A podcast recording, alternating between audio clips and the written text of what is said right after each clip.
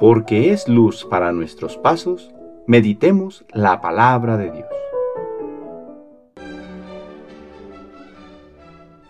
Del Santo Evangelio según San Mateo, capítulo 28, versículos del 8 al 15.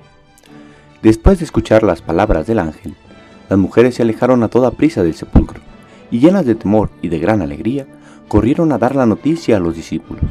Pero de repente Jesús les salió al encuentro y la saludó. Ellas se le acercaron, le abrazaron los pies y lo adoraron. Entonces les dijo Jesús, no tengan miedo, vayan a decir a mis hermanos que se dirijan a Galilea, allá me verán. Mientras las mujeres iban de camino, algunos soldados de la guardia fueron a la ciudad y dieron parte a los sumos sacerdotes de todo lo ocurrido. Estos se reunieron con los ancianos y juntos acordaron dar una fuerte suma de dinero a los soldados, con estas instrucciones. Digan, durante la noche, estando nosotros dormidos, llegaron sus discípulos y se robaron el cuerpo. Y si esto llega a oídos del gobernador, nosotros nos arreglaremos con él y les evitaremos cualquier complicación. Ellos tomaron el dinero y actuaron conforme a las instrucciones recibidas. Esta versión de los soldados se ha ido difundiendo entre los judíos hasta el día de hoy. Palabra del Señor.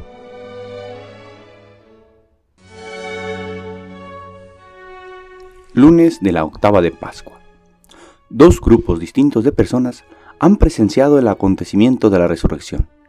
Ambos han ido a comunicar lo que han presenciado, pero con intención diferente y efectos distintos para su vida y la de los demás.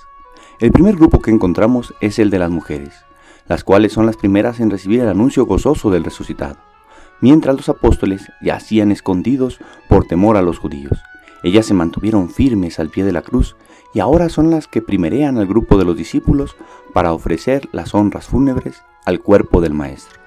Como premio a su valentía, se convirtieron en las apóstoles de los apóstoles, las encargadas de comunicar la buena nueva del resucitado a los mismos apóstoles y levantar con ellos su ánimo caído por la muerte del Maestro. El miedo se torna en gozo, que les lanza a la adoración de Jesús resucitado y al grito jubiloso que Cristo está vivo y que nos llama a compartir su gozo. El segundo grupo es el de los soldados, que corren temerosos a dar parte a los judíos, pues el cuerpo ya no está, incumpliendo su tarea que era la de custodiar aquel lugar.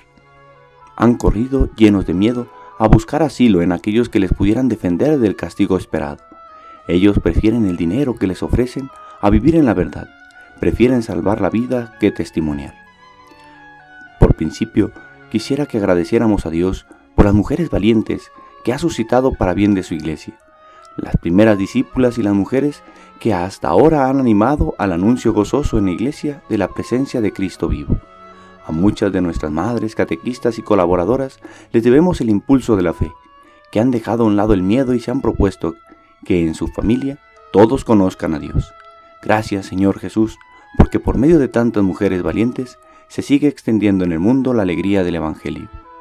Te pedimos nos ayudes a todos a ser testigos de la verdad, que el miedo, la corrupción y demás vicios que existen en este mundo no callen en nosotros el anuncio de que Cristo vive, que en medio de nosotros tú estás. El Señor esté con ustedes. La bendición de Dios Todopoderoso, Padre, Hijo y Espíritu Santo, descienda sobre ustedes y les acompañe siempre. Que tengan buen día.